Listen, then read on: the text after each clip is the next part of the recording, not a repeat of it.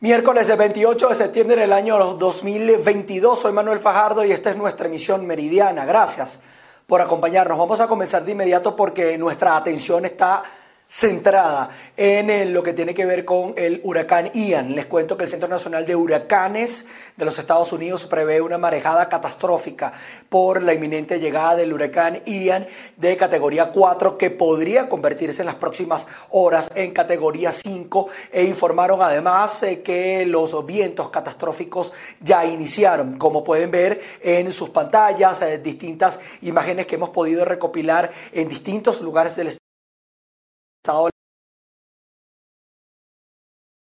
En el caso de Port Charlotte, donde se, ya se ven, por supuesto, este incremento en el oleaje. También hay situaciones que están atentas las autoridades, como es la escasez de combustibles, que haya caída de árboles en zonas residenciales y eso también mantiene a las autoridades en una atención eh, prioritaria, al menos para esta zona y otras zonas también del estado de la Florida. Las primeras imágenes eh, que ven son de Tampa, en Florida, y se espera que la marejada ciclónica sea de hasta 18 pies de altura. Además, las autoridades aeronáuticas confirmaron oficialmente el cierre total del Aeropuerto Internacional de Orlando. Esto, por supuesto, nos mantiene atentos y vamos a estar nosotros monitoreando cada una de estas zonas y también los pronunciamientos que den las autoridades. En este mismo sentido, el gobernador de la Florida, Ron DeSantis, declaró el estado de emergencia en 67 condados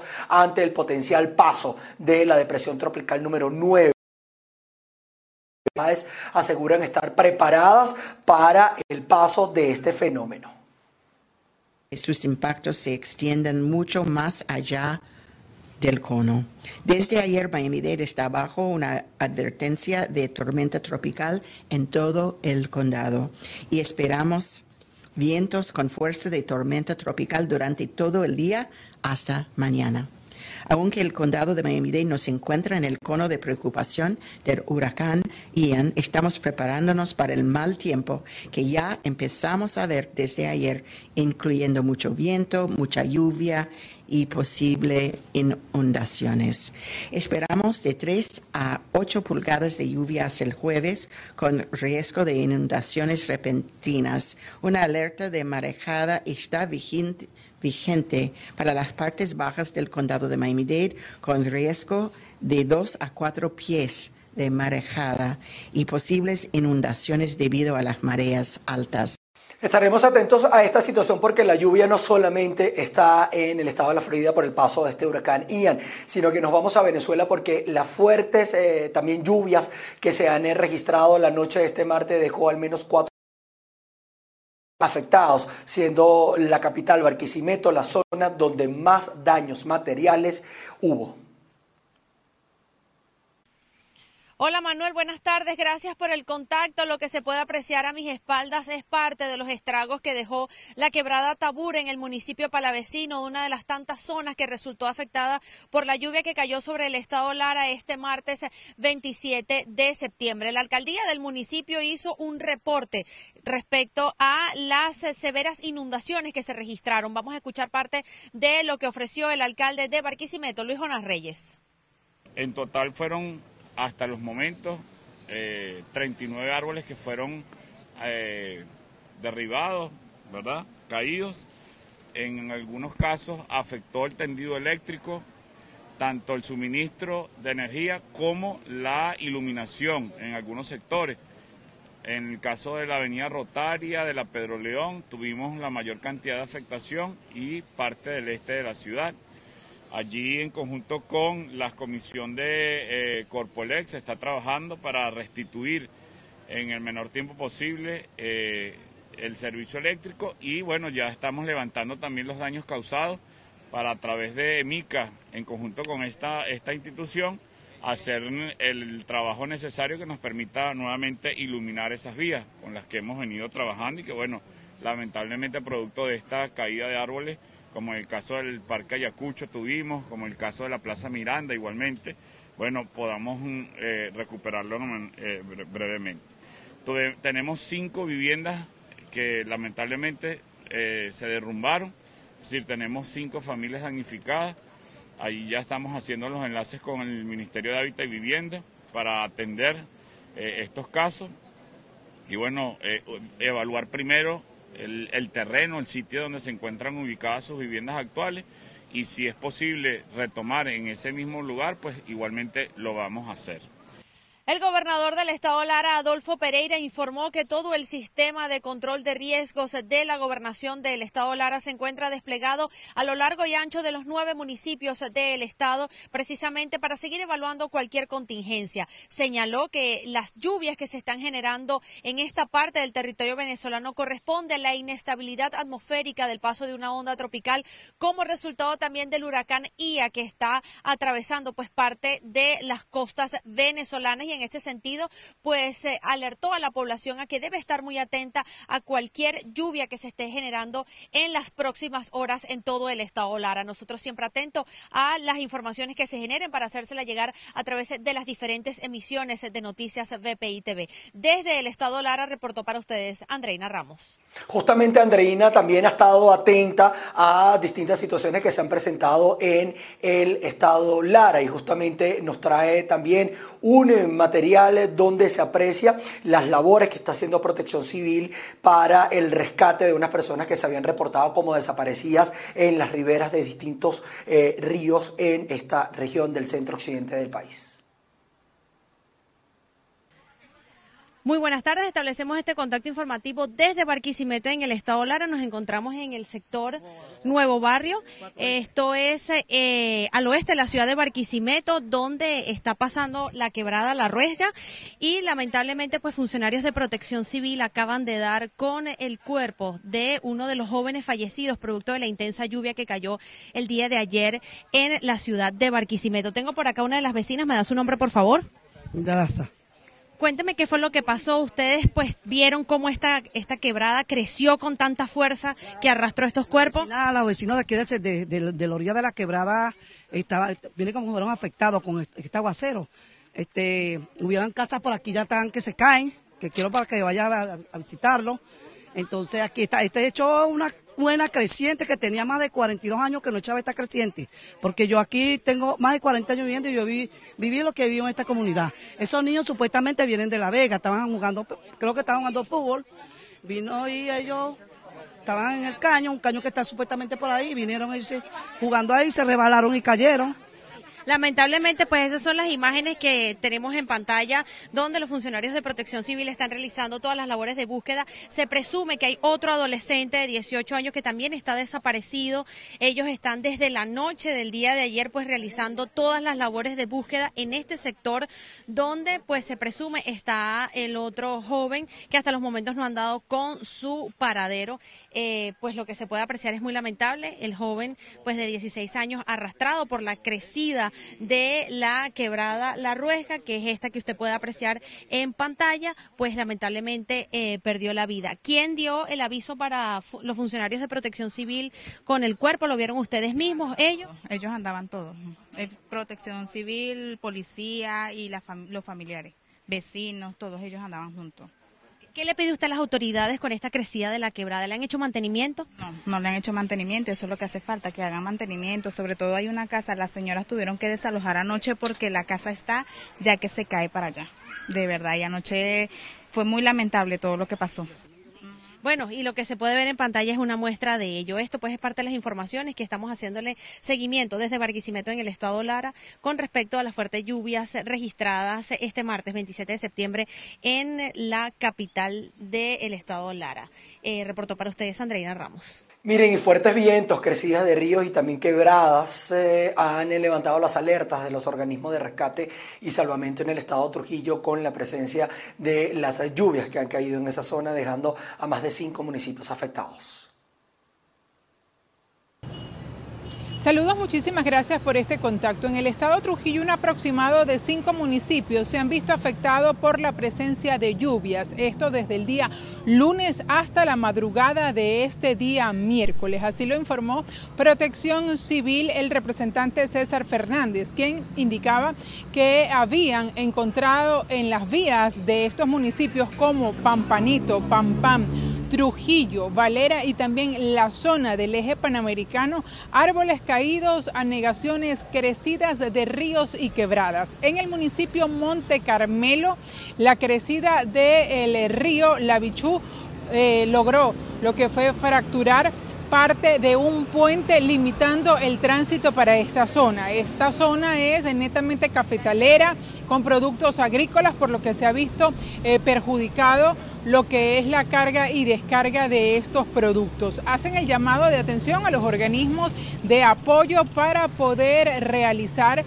lo que son el despeje de vías. Muchos árboles caídos en el municipio Valera, también en el municipio Pampanito, lo que ha ocasionado la obstrucción del tránsito en la zona. Es la información que nosotros tenemos. Vamos a estar atentos de todo lo que ocurre en el estado Trujillo. Reportó para ustedes Mayra Linares comunidad La Morera han sido afectados por las recientes lluvias. Más de 10 viviendas se han anegado al menos tres veces en lo que va del año y algunas están en riesgo de perder sus estructuras. Jorge González estuvo en el lugar. Nos amplía la información. Adelante.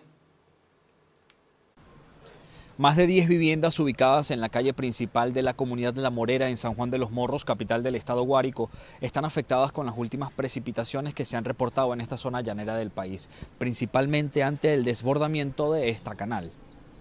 Bueno, últimamente las lluvias han afectado esta calle, la calle principal de La Morera, porque la quebrada se inunda y pasa hacia la calle se inunda la calle y luego inunda las casas. Son situaciones de estrés porque en lo que empieza a lloviznar un poco ya todo el mundo se está preparando para la inundación máxima. Así no llegue, todo el mundo se estresa, todo el mundo pone las barricadas que pongan en la puerta de su casa para que no se meta el agua.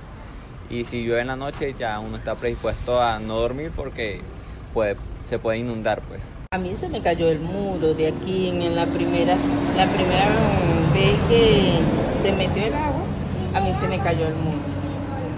Mira, perdí televisor, microondas, Perdí la, una cocina, perdí este colchones, colchonetas, Perdí mesas, mesitas de, así, mesas hasta de, decoraciones de, de aquí de la sala. Los muebles prácticamente ya están todos destruidos. A pesar que la alcaldía de este municipio ha realizado algunos trabajos de limpieza en la zona, los vecinos del lugar aseguran que no es suficiente. Solicitan a las autoridades, sobre todo a la gobernación del estado, poder realizar una obra de ampliación de la canal para evitar próximas afectaciones. En Guárico, Venezuela, Jorge González.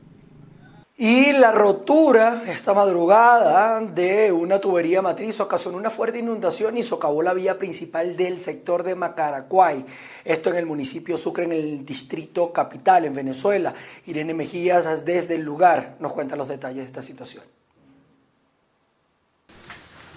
Sí, gracias por el contacto. Lo hacemos desde la avenida principal de Macaracuay, en el municipio Sucre de la ciudad de Caracas. En este lugar, la madrugada de este miércoles sufrió una rotura un tubo matriz perteneciente a Hidrocapital y de agua potable, lo cual ocasionó una fuerte inundación en la vía y también el socavamiento del terreno.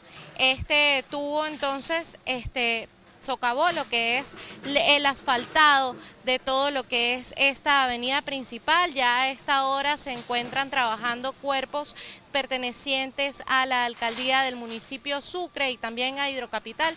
Además, Hidrocapital informó que la reparación de este tubo va a durar al menos 48 horas y se espera que también interfiera con el servicio de agua potable en distintos lugares de la ciudad Caracas. A esta hora nosotros estamos esperando a las autoridades oficiales, a las autoridades del municipio a ver si dan algún tema, alguna cuenta de lo que sucedió aquí, de cómo serán estos eh, trabajos de reparación. Vemos al fondo que se encuentra el alcalde precisamente del municipio Sucre de esta entidad. Él está allí, eh, José Vicente Rangel Ábalos se encuentra ya en este lugar y estamos esperando entonces que él ofrezca algún tipo de declaraciones. Hasta ahora esta es la situación que se maneja en este lugar. Desde Caracas, Venezuela, nosotros devolvemos el contacto a los estudios de la emisión meridiana.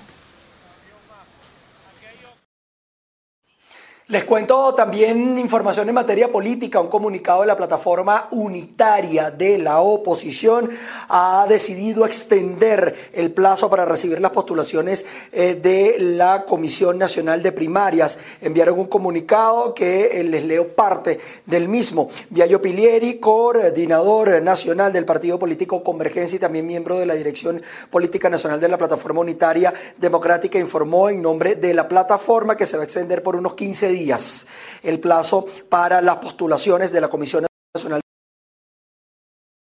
se toma a solicitud de las distintas organizaciones políticas, partidos y personalidades que pidieron más tiempo para consignar sus postulaciones. Nosotros vamos a estar ampliando, por supuesto, las reacciones y eh, esta información en nuestra emisión central de noticias. Vamos a seguir avanzando en esta actualización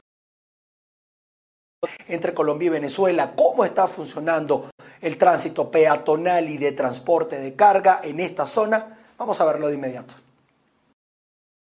La migración masiva se mantuvo en movimiento sobre el puente Simón Bolívar que une a Colombia y Venezuela, un día después de que las autoridades decretaran la reapertura oficial de la frontera para el paso de vehículos de carga la dinámica siguió sin cambios aparentes, con una vía despejada para camiones que nadie sabe cuándo pasarán. Mientras tanto, cientos y hasta miles de personas caminan sobre el puente como es habitual, una normalidad que continuó en la zona donde también transitan caravanas de migrantes que desde que cerraron la frontera en 2015 optan por cruzar a un lado u otro a través de rutas ilegales mientras las fuerzas de seguridad hacen la vista gorda. Solo hace 24 horas que el presidente colombiano Gustavo Petro encabezó la ceremonia de reapertura en el puente, por donde transitaron un total de 11 camiones por primera vez en 7 años, cargando mercancías en las dos direcciones, lo que busca normalizar la dinámica fronteriza. Del lado colombiano, las dos trochas más cercanas al Simón Bolívar se llaman Los Mangos y La Marranera, por donde este martes no paraban de entrar o salir personas con carretas o varias maletas sin ningún control de mercancías.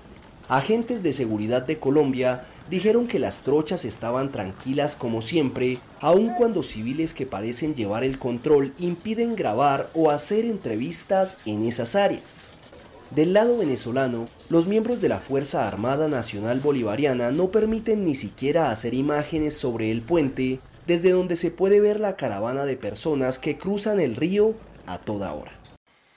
Pasando al Estado portugués, los productores de maíz serán atendidos en Caracas por representante de la administración de Nicolás Maduro para escuchar sus planteamientos en cuanto a la demanda del gremio agrícola para también la fijación de precios de este rubro.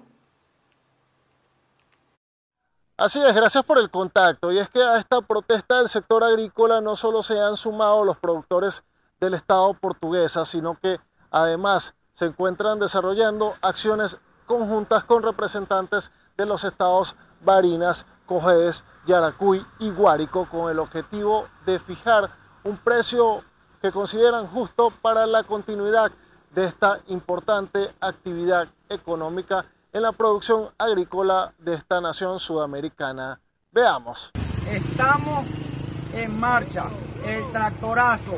Miren, esto es el comienzo de un principio. Estamos aquí demostrando que lo podemos hacer. Queremos su ayuda. Mire, mire esto. Estamos con el pueblo. Queremos precio justo. Queremos precio justo. Portuguesa está, está aquí, está presente. Los agricultores de Portuguesa estamos aquí.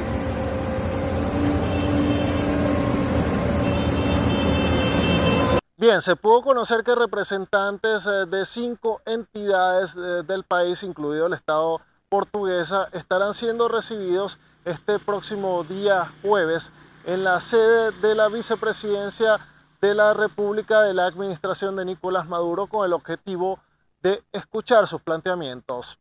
Es parte de la información en desarrollo a esta hora desde nuestra región llanera y por lo pronto los invitamos a continuar con más de la presente ronda informativa.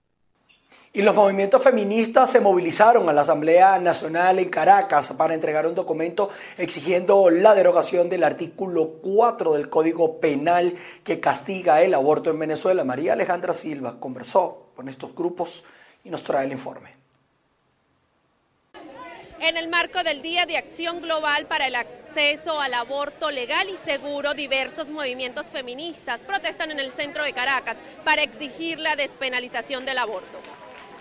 Sí, mi nombre es Laura Cano, yo pertenezco a Tinta Violeta y a la Ruta Verde, que es la campaña por la despenalización legal y social del aborto. Y aquí diferentes organizaciones de diferentes territorios de Venezuela, vienen de Anzuategui, Lara, de Barquisimeto, de Carabobo y por supuesto de Caracas, nos reunimos, nos congregamos en la defensa de la despenalización del aborto, en la defensa del derecho al aborto reconocido como un derecho humano. Eso es lo que falta en Venezuela, eso es algo que estamos exigiendo desde hace más de 40 años. Estamos estamos exigiéndole al Estado venezolano que se deroguen los cuatro artículos del Código Penal, los artículos 430, 431, 433 y 434 que criminalizan el aborto, cuya criminalización tiene un mayor ahínco en las mujeres empobrecidas y en las mujeres racializadas, en las niñas violadas, las niñas abusadas, las mujeres abusadas.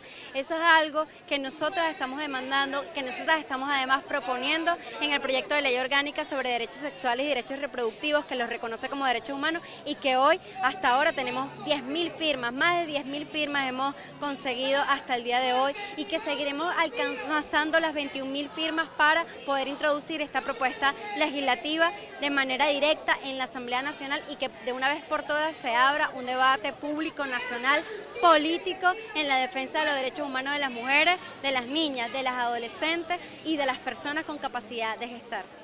Estas fueron las declaraciones de Laura Cano, organizadora de la Ruta Verde e integrante de la organización no gubernamental Tinta Violeta, quien señalaba que ellos seguirán recolectando firmas hasta alcanzar las 21 mil necesarias para presentar esta propuesta ante el Parlamento Nacional.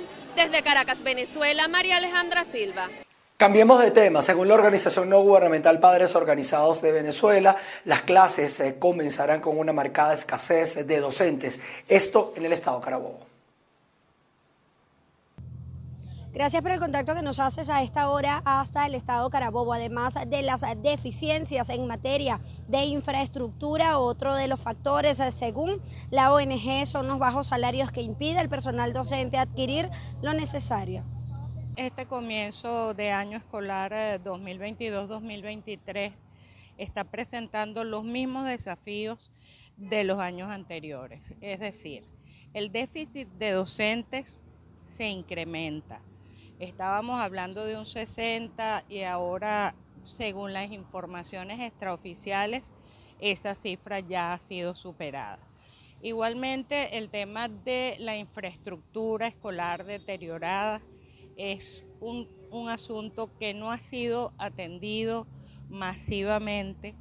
Eh, pues lamentablemente tenemos información que a través de ese proyecto de las bricomiles se atendieron algunas escuelas que no llegó ni al 5% de las que están funcionando aquí en el estado Carabobo.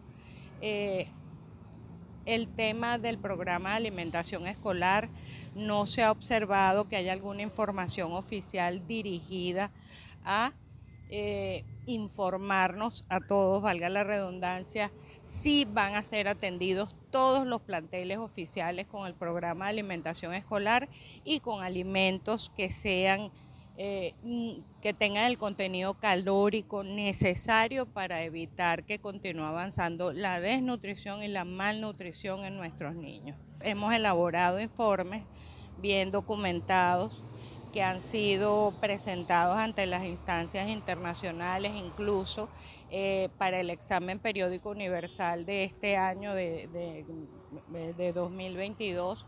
Padres Organizados de Venezuela desde Carabobo presentó un informe que fue considerado, fue aceptado por las Naciones Unidas Tafin reiteró que para poder impartir una educación de calidad, los planteles deben contar con una plantilla completa y esto a su juicio no está ocurriendo en más del 60% de los centros educativos en la región.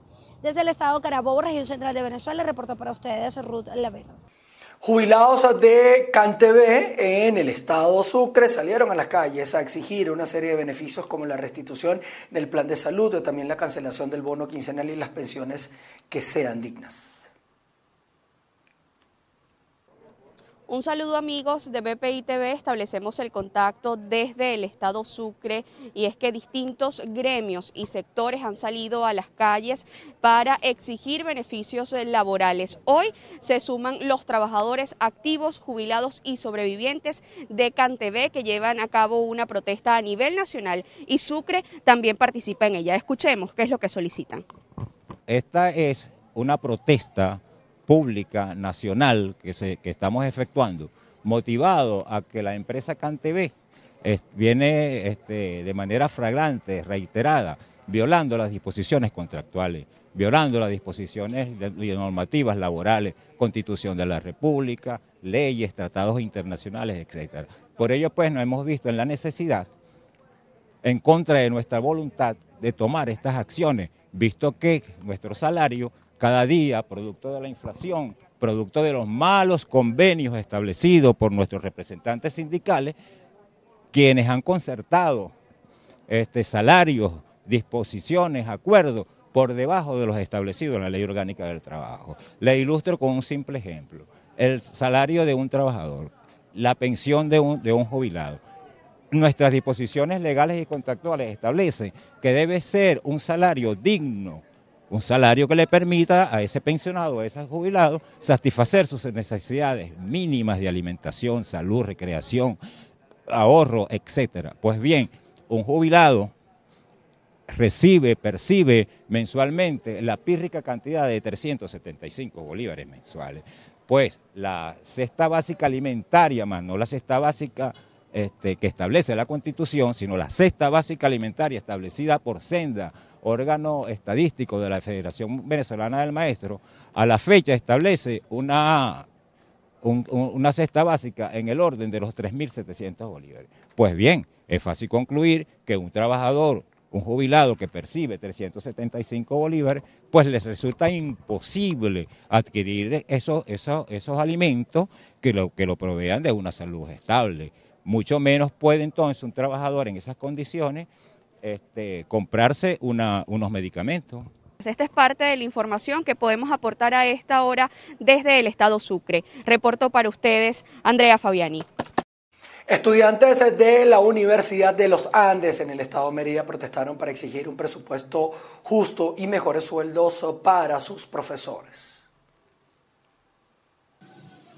Amigos de BPI el día de hoy nos encontramos en el rectorado de la Universidad de los Andes, donde un grupo de estudiantes se ha concentrado para protestar y exigir un presupuesto justo para esta casa de estudio. Vamos a escuchar las declaraciones de Elizabeth Castillo, quien es representante de Fuerza ULA. Sí, bueno, el día de hoy nos concentramos los ulandinos preocupados por el presupuesto que es asignado a la Universidad de los Andes.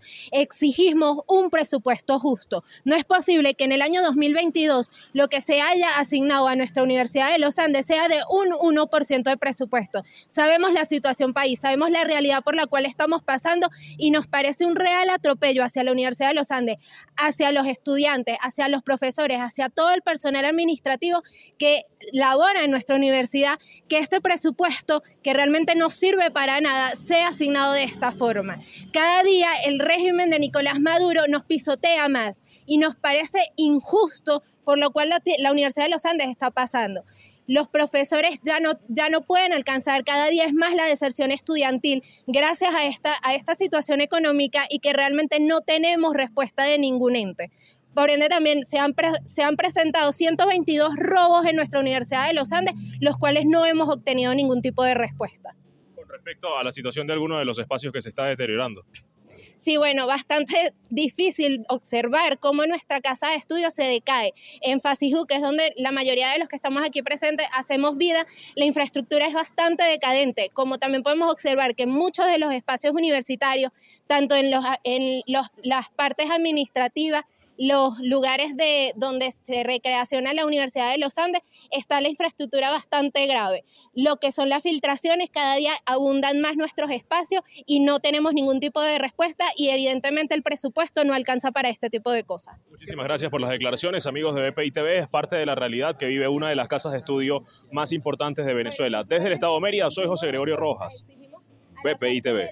Como se los prometimos, el próximo día domingo Brasil celebrará comicios para elegir a su próximo presidente. Los brasileños acudirán el próximo domingo a las urnas en unas elecciones envueltas en un inédito clima de tensión, alimentado por las dudas que ha sembrado el presidente Jair Bolsonaro acerca de si reconocerá la eventual derrota que le vaticinan todas las encuestas. Los ataques del líder de la ultraderecha contra el sistema electoral han sido crecientes desde que asumió el poder en 2018 y el propio Bolsonaro, con declaraciones ambiguas, ha incitado al fantasma de un golpe de Estado. La historia se puede repetir, advirtió Bolsonaro el pasado 7 de septiembre durante un discurso con motivo del Día de la Independencia, después de enumerar varias fechas históricas, algunas de ellas alusivas a levantamientos militares y al golpe de Estado de 1964. Ese día, numerosos seguidores le pidieron en un multitudinario mitin impulsar una intervención militar, clausurar el Parlamento y destituir a los jueces del Supremo. Él, lejos de desautorizar estos exabruptos, los ha amparado en el marco de la libertad de expresión. El riesgo más palpable para los analistas es que el alto nivel de crispación derive en nuevos episodios violentos, tales como los dos asesinatos políticos que se han conocido en el país en los dos últimos meses, una situación inédita en elecciones pasadas. A pesar de que todas las encuestas favorecen a Lula, Bolsonaro no duda en seguir tensando el ambiente al extender un manto de sospecha en relación a cualquier resultado que no le sea favorable en las urnas el próximo domingo. Nos vamos a El Salvador, donde ya tiene seis meses de vigencia el estado de excepción y organizaciones civiles denunciaron ante la Comisión Interamericana de Derechos Humanos al gobierno. Tres organizaciones humanitarias denunciaron al Estado de El Salvador ante la Comisión Interamericana de Derechos Humanos por la detención arbitraria de al menos 152 personas durante el régimen de excepción, que este martes cumple seis meses de vigencia. Alejandro Díaz, abogado de tutela legal, María Julia Hernández, dijo en una conferencia de prensa que estas personas fueron detenidas arbitrariamente bajo este régimen. Sabemos que ya hay casi 2.000 habeas corpus, eh, que hay eh, más de 80 personas asesinadas, según los registros, y esto lo damos a conocer, y que hay un hacinamiento en las cárceles, ¿verdad? en las condiciones eh, de tortura y de violación a la integridad de un 247%. A mediados de septiembre, el Congreso de amplia mayoría oficialista aprobó una sexta prórroga por 30 días del régimen de excepción, que ha dejado más de 53.400 presuntos pandilleros detenidos. Sin embargo, las organizaciones humanitarias y la Procuraduría para la Defensa de los Derechos Humanos han recabado más de 6.500 denuncias de violaciones a derechos humanos, entre ellas de tortura, detenciones arbitrarias y muertes de detenidos bajo custodia estatal. Desde el Vaticano, el Papa Francisco pidió nuevamente orar por lo que sucede en Ucrania y calificó de terrible lo que sucede en esa nación desde el inicio de la invasión rusa. El Papa volvió a pedir este miércoles oraciones por la martirizada Ucrania y explicó que el cardenal polaco Konrad Krajewski le ha informado a su regreso del país de las cosas terribles que están sucediendo ahí. Francisco explicó que esta mañana pudo hablar con el limosnero pontificio, el encargado de las obras de caridad del Papa, el cardenal Krajewski, que acaba de llegar de su cuarto viaje a Ucrania para llevar bienes de primera necesidad. Esta mañana he podido col cardenal Krajewski che era del rientro da Ucraina e mi ha, contato, mi ha raccontato cose terribili. Pensiamo all'Ucraina. El pasado miércoles el pontífice ya había relatado que el cardenal le informó de las ferocidades, de las monstruosidades, de los cadáveres torturados que encuentran en referencia a las fosas comunes en Izium donde se encontraron los restos de unas 500 personas y que presenció Krajewski durante su misión, donde también salió ileso de un tiroteo. En los últimos meses, Francisco nunca ha dejado de expresar su solidaridad con el pueblo ucraniano. El pasado domingo instó a los líderes de las naciones a que tengan la fuerza de voluntad para encontrar inmediatamente iniciativas eficaces que conduzcan al fin de la guerra. Benedicat vos, omnipotens Deus, Pater et Filius et Spiritus Sanctus. Bien, y con esta nota de Papa Francisco, nosotros colocamos punto final a la actualización informativa en nuestra emisión meridiana. Quédense con nosotros, estamos atentos a todo lo que ocurre con el huracán Ian, que va a estar en su punto más álgido durante la tarde de este miércoles y también puede durar hasta el próximo día jueves, según los reportes del Centro Nacional de Huracanes de los Estados Unidos. Así que toda la información la va a tener por acá, por VPI TV. Chao, chao.